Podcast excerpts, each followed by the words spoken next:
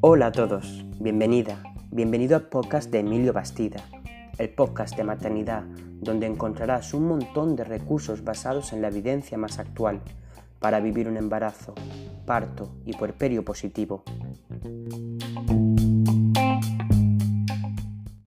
Bienvenida, bienvenido a este capítulo, otro nuevo y, como siempre digo, un tema súper interesante que creo que está en, mucha actualidad, un tema que, que nos conlleva muchísimos prejuicios.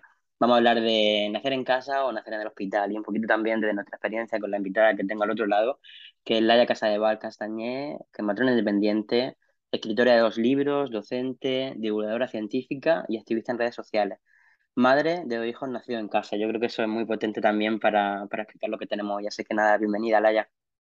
Hola, gracias, Emilio. Bueno, tenemos un tema bastante interesante. Esto tú y yo lo tenemos muy rodado porque los dos también nos dedicamos precisamente a, a, acompañar nacimientos en casa y, bueno, y también en el hospital, ¿no? Y creo que tenemos bastante experiencia sobre este tema. Y nada, yo primero, para ir un poco en contra del sistema, que, que ya sabes que ese punto activista lo, lo tenemos, yo te voy a hacer una pregunta y a lo mejor es, lo inesperado para, para, empezar para muchas madres, ¿no? ¿Y por qué, mm, por qué parir en el hospital? Laia, cuéntame. ¿Por qué parir en el hospital? Bueno, pues em, como yo, yo siempre digo, pues que cada entorno tiene sus indicaciones, ¿no? Y, y, por ejemplo, en caso mm, de, mujeres de alto riesgo con una patología obstétrica importante o donde, bueno, en casos donde hay riesgos de verdad, pues el hospital es el lugar más seguro para este tipo de mujeres y, gracias a, los avances tecnológicos y a la medicina, etcétera, pues estas mujeres hoy en día y estos bebés no mueren, ¿no? Entonces, eh, ¿por qué parir en el hospital? Pues em, yo diría que para las mujeres de, alto riesgo, pues es una, buena opción, ¿no? Em, pero claro, mm, para mujeres de bajo riesgo, para mí, desde mi punto de vista y como entiendo yo el parto de nacimiento y defendiendo la evidencia científica actual, pues em, no es el mejor entorno para, para, este grupo de mujeres, ¿no?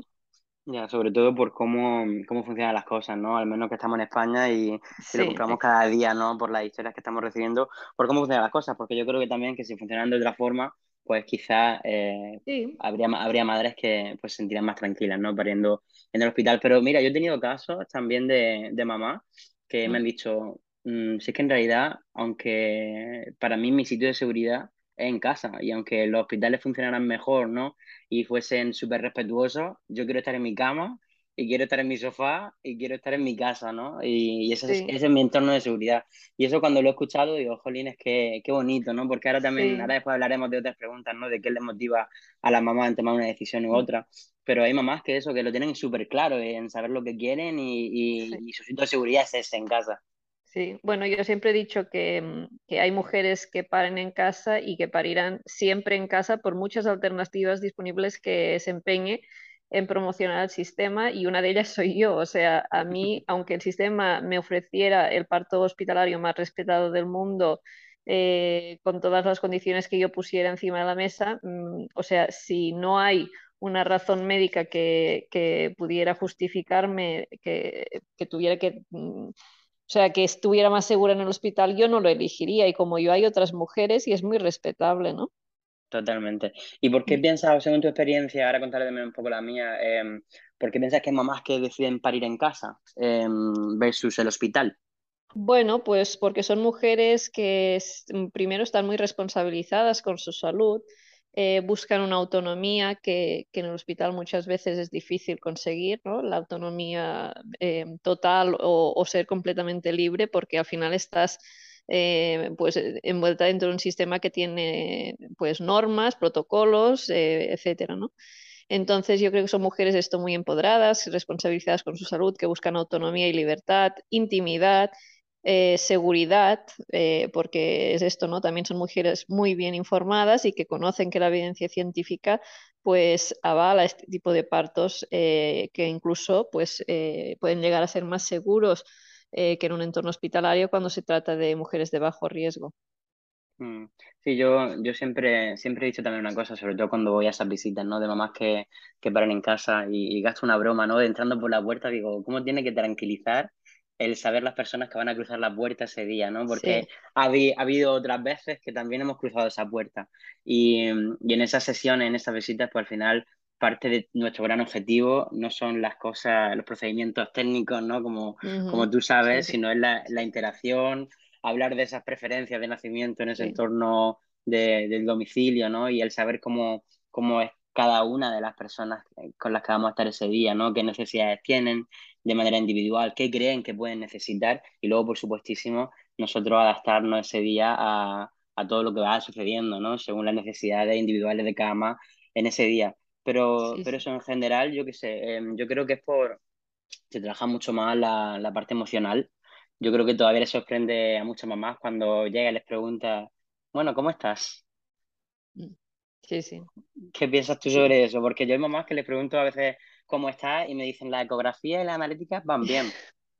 Porque ya, están pero... acostumbradas que el, si- el sistema pues solo se preocupa de las pruebas, pues bueno, lo físico, ¿no? Pero es que eh, un parto y un embarazo va mucho más allá de, de lo físico. Y bueno, yo creo que, que sí, que desde al menos el parto en casa que yo conozco, eh, pues se tiene en cuenta pues la globalidad de la mujer. Se- son unos cuidados mucho más exquisitos eh, más holísticos, centrados en, Mm, en toda la esfera y, y de la mujer, ya sea la mm, esfera física, psicológica, emocional, social. Eh, y nos preocupamos por todas, por todos los puntos que pueden preocupar a esa madre, eh, ya sean pues los hijos mayores, eh, el entorno, o sea, se le preguntan cosas que evidentemente en el sistema no están acostumbradas porque nadie les pregunta sobre ello, ¿no? mm. Y sí, de hecho, una de las razones por, para de, de por qué las mujeres eligen el parto en casa es precisamente esta continuidad de cuidados con una misma matrona o equipo que las mm. conoce eh, súper bien, que se han creado un vínculo muy estrecho durante todo el proceso del embarazo y el día del parto hay una confianza absoluta y, esto también ayuda y sabemos por evidencia científica que es uno de los de las, de las principales causas de por qué el parto mmm, suele fluir mucho mejor, ¿no? Y hay mejores resultados. Totalmente. Y desde tu experiencia, Laia, así, los principales motivos así generalmente de peso, es decir, que, que son más frecuentes en las mujeres que a lo mejor os contactan a vosotros, te contactan a ti para, para ir en casa, cu- ¿cuáles son? ¿Cuáles generalmente los, los principales motivos que mueven a las madres a tomar esta decisión? Bueno, em, pues eso, eh, al menos el grupo de mujeres con las que, que yo he tenido contacto son bastante 50% mujeres primerizas, es decir, ya hay un, porcentaje importante de madres que están buscando para su primer hijo un parto, un nacimiento respetado y, bueno, que ya se han informado muy bien. Y luego hay como un 50% que, es de mujeres eh, secundíparas, muchas de ellas, desgraciadamente, eh, que vienen de previas experiencias traumáticas de parto en hospital.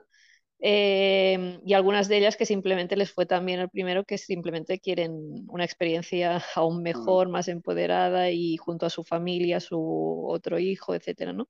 mm. Pero sí que hay una serie de mujeres que vienen con un trauma previo, eso, esto es, esto es una realidad.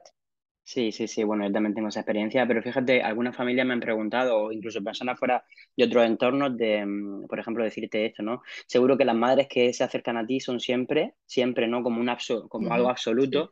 eh, son siempre mujeres que han tenido experiencias malas en, en el hospital. no, Y no, yo, vamos, yo, yo para mí tampoco es mi experiencia, de hecho sí que también eh, nos llegan mamás que tienen una primera experiencia y, Sí, y han sí, leído mucho, yo creo que ahora también pues sí, todo sí, lo que se sí, hace por redes sociales, ¿no? Llega muchísimo sí, más lejos a, a sí, muchas casitas, sí, y que tiene mucho impacto. Sí, Y, sí, y sí. también, y también he tenido alguna mamá que ha tenido una buena experiencia en el hospital Sí, y, y en este caso pues ahora se siente con más seguridad, ¿no? Porque se ha sí, enfrentado al sí, proceso de, de, de parir, ¿no? Por primera vez. Yo creo que a veces, a veces tienen ciertos miedos, ¿no? De, de no saber cómo, cómo es, cómo será, cómo se van a comportar. ¿no? O cómo, Sí, cómo sí, vivirán sí, allá ese proceso y ya al tener esa seguridad pues se han lanzado una segunda vez sin una mala experiencia previa. Entonces yo, desde es. mi, desde mi punto de vista, es como súper multifactorial, ¿no? Que puede ser por diversos motivos. sí, sí. Lo que sí, lo que sí sabemos es que este grupo de mujeres que eligen parto en casa, o sea, sí un, un dibujo global, sí que son mujeres de, pues eh, con, o sea, muy bien informadas, responsabilizadas con su salud, con niveles de estudios medio alto, eh, niveles socioeconómicos también medio o alto. Em, es decir, hay un perfil de mujeres que eligen este, este tipo de partos que eh, lo digo porque mm, uno de los mitos del parto en casa es que precisamente las matronas y las mujeres que lo eligen somos hippies que, pues, que, no, que no nos hemos informado, que no sabemos lo que hacemos y es precisamente todo, lo, contrario. Sí. sí, sí, Nosotros estamos recogiendo datos de hace unos años también, ¿no? De, de, de, todas las familias, ¿no? Y a qué se dedican. Y es justamente eso. La mayoría de la mayoría de mamás, pues, pues tienen son, bueno, tienen a veces pues su, su carrera, sus trabajos, ¿no? y, y, están sobre todo muy informadas, o sea, muy informadas, al contrario que, mm, que muchas mamás que paran del hospital, y lo cuento con, no como un juicio, sino como por mi propia experiencia, ¿no? También Que, que, creo que forma parte de nuestro trabajo eh, presentar todas las emergencias obstétricas que se pueden dar en un proceso de nacimiento en sí, o sea, no en un nacimiento en casa, sino en un proceso de nacimiento en sí, tanto en el hospital como en casa, y eso forma parte de, de, nuestro trabajo. ¿Y, ¿Y, qué le diría a, a las mamás que han tomado tanto su decisión? Sobre todo me enfocan más el parto en casa porque es lo que más prejuicios tiene y estigma. Eh, sobre todo, o en general, a la población femenina, ¿qué podrían hacer ellas para, para luchar por sus partos libres, eh, que se sientan con total seguridad y felices de su decisión, tanto sea eh, para ir en el hospital como para ir en casa, como para ir a una casa de nacimiento? Porque yo sé que eh, bueno, que muchas mamás cuando declaran lo que van a hacer, pues se sienten súper juzgadas, ¿no? Mm. Eh, continuamente por sus decisiones. Yo creo que hay una falta de respeto en general por, por las decisiones de las mujeres. ¿Qué, ¿qué les dirías tú que pueden hacer ellas para luchar por su parto libre? Bueno, yo digo siempre la información es poder, ¿vale? Entonces, em, pues es súper importante esto, ¿no? Informarnos súper bien y hay gente que dice, no, yo vivo mejor sin información. Pues es, es un error porque, ostras, cuando vamos a comprarnos un coche, lo primero que hacemos es informarnos de, de absolutamente todo, pues los, los, coches que nos interesan y cómo funcionan. Y, o sea, nos informamos. Cuando vamos a pedir una hipoteca al banco, nos informamos. ¿Por qué para tener un, un hijo, que es una de las cosas más importantes de nuestra vida?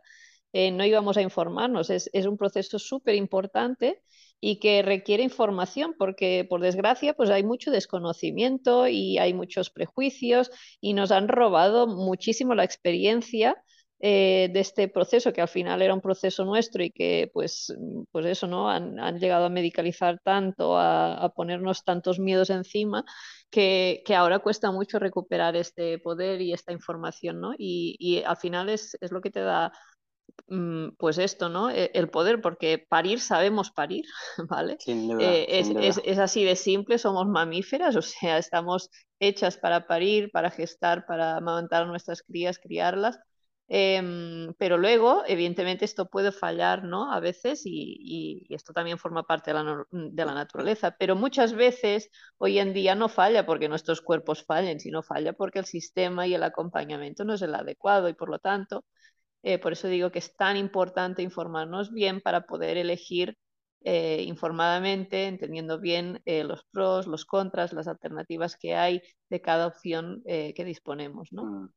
Ojalá existiera esa tribu que existía antes, ¿no? Y, y donde muchas mujeres también se acompañaban entre ellas y, y, observaban cómo se comportaban otras mujeres, ¿no? Que yo creo que eso tiene que ayudar muchísimo a, a saber, ¿no? Cómo enfrentarse a, a, ese proceso.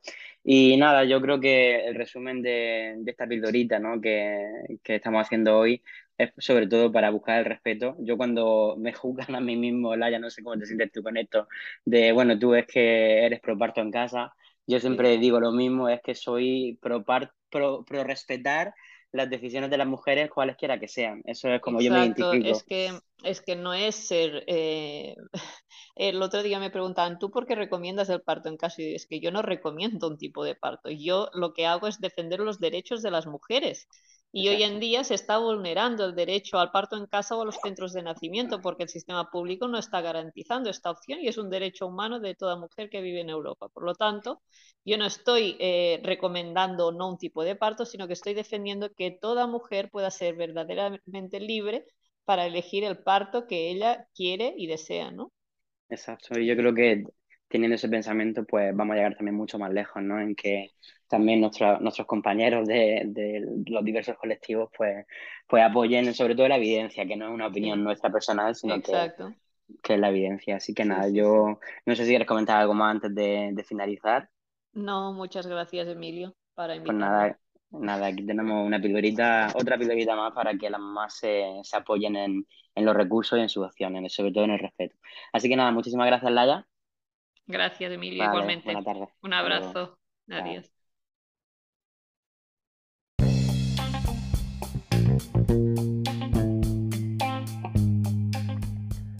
Y hasta aquí el podcast de hoy. Muchas gracias por escucharme y seguir aprendiendo sobre maternidad. Te invito a compartir en redes sociales. No olvides que puedes encontrarme en Instagram, Facebook y en mi página web Emilio Bastida Matrón. Nos vemos en el siguiente capítulo. Feliz semana. Felices partos.